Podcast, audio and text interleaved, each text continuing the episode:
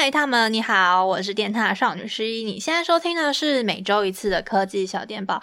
这礼拜呢，一样有三条科技新闻要跟大家分享。首先呢，是三星跟小米这两间科技大厂都在这礼拜发表新手机啦。线总今年呢，发表的是 S 二十系列旗舰机，有 S 二十、S 二十 Plus、S 二十 Ultra。最小只的 S 二十呢，有六点二寸的荧幕，S 二十 Plus 是六点七寸，最顶级的 S 二十 Ultra 是二六点九寸。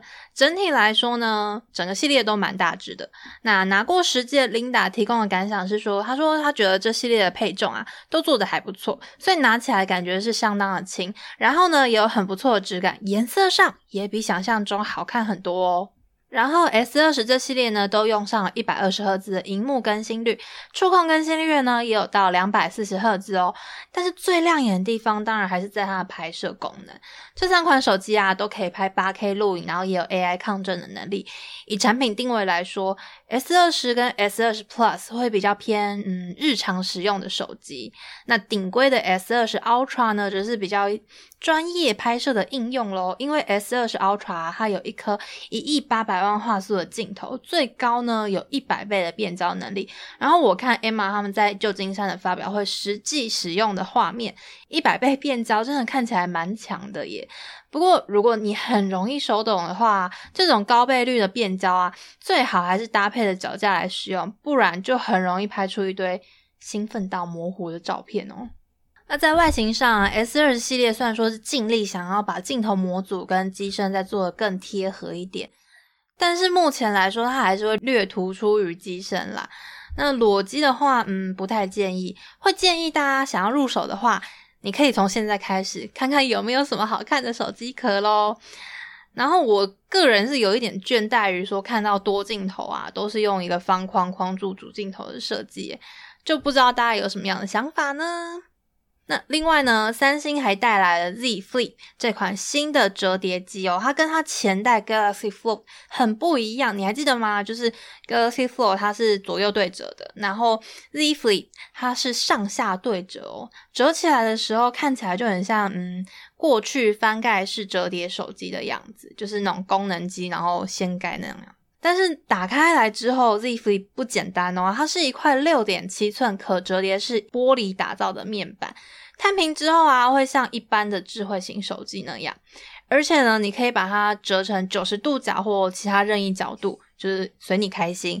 然后你可以用来自拍啊，或直播什么的之类都可以。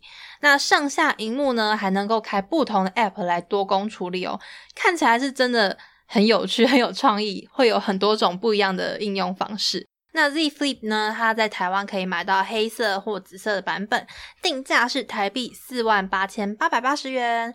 二月十七号开始预购，然后二月二十一号正式上市哦。再来呢，就是我们的小米十喽，因为武汉肺炎的关系，所以。它直接变成线上发表啦，没有实体活动，这也表示几乎没有媒体可以在现场第一时间拿到官方发的小米十手机哦。那其实呢，小米十在正式发表之前都已经剧透的差不多了，尤其是有很多是来自官方自己的剧透，比方说呢，它会用高通 S 八六五处理器，嗯，不太意外。一亿八百万画素的镜头，嗯，这个也理所当然。那在荧幕上呢，它用的是六点六七寸九十赫兹的荧幕更新率，一百八十赫兹的触控采样率。在发表之前，他们的产品总监王腾就在微博上直接说：“嗯，我们这次没有一百二十赫兹荧幕更新率跟两 K 解析度，是因为功耗上的考量。你们觉得呢？”那这次呢，小米十用上了四七八零毫安时的电池，然后该给的有线快充、无线快充、无线反向充电都有给。那，嗯，我也只能说用料决定售价喽。这次小米十的人民币售价从三千九百九十九元起跳，换算台币大概是一万七左右。以小米来说，算是一个偏高的起步点。那同样也不知道大概是什么时候会进台湾，我们就一起等等看喽。同样受到武汉肺炎的疫情波及啊，原定要在下礼拜正式开展的 NWC 确定停办喽，这也是开办以来的第一次停办。唉，从这两周以来啊，包括 LG、Sony、Vivo、Nokia、Amazon、Facebook、Intel、NTK、TNT 等等等等大厂，几乎都在主办单位宣布说今年停办之前就退出了。所以我们也一直非常的密切关注主办单位 GSMA 到底还有没有要办今年的 NWC 啊？答案终于揭晓啦，就是没有要办了。天哪，我的天哪，我好崩溃啊！前几天的消息啊，是主办单位说会如期举行，不受影响。但是我在想，一方面可能是真的，因为太多大厂都说不不来了。然后另外一方面是意识到说，诶，这么多人，然后来自这么多国家，他们真的有办法好好的做就是疫情的监测吗？然后好像大家都挤在这么密闭的空间，有点太危险，所以最后关头才认赔杀出吧。啊，我先去旁边处理一下住宿跟机票的退费哦。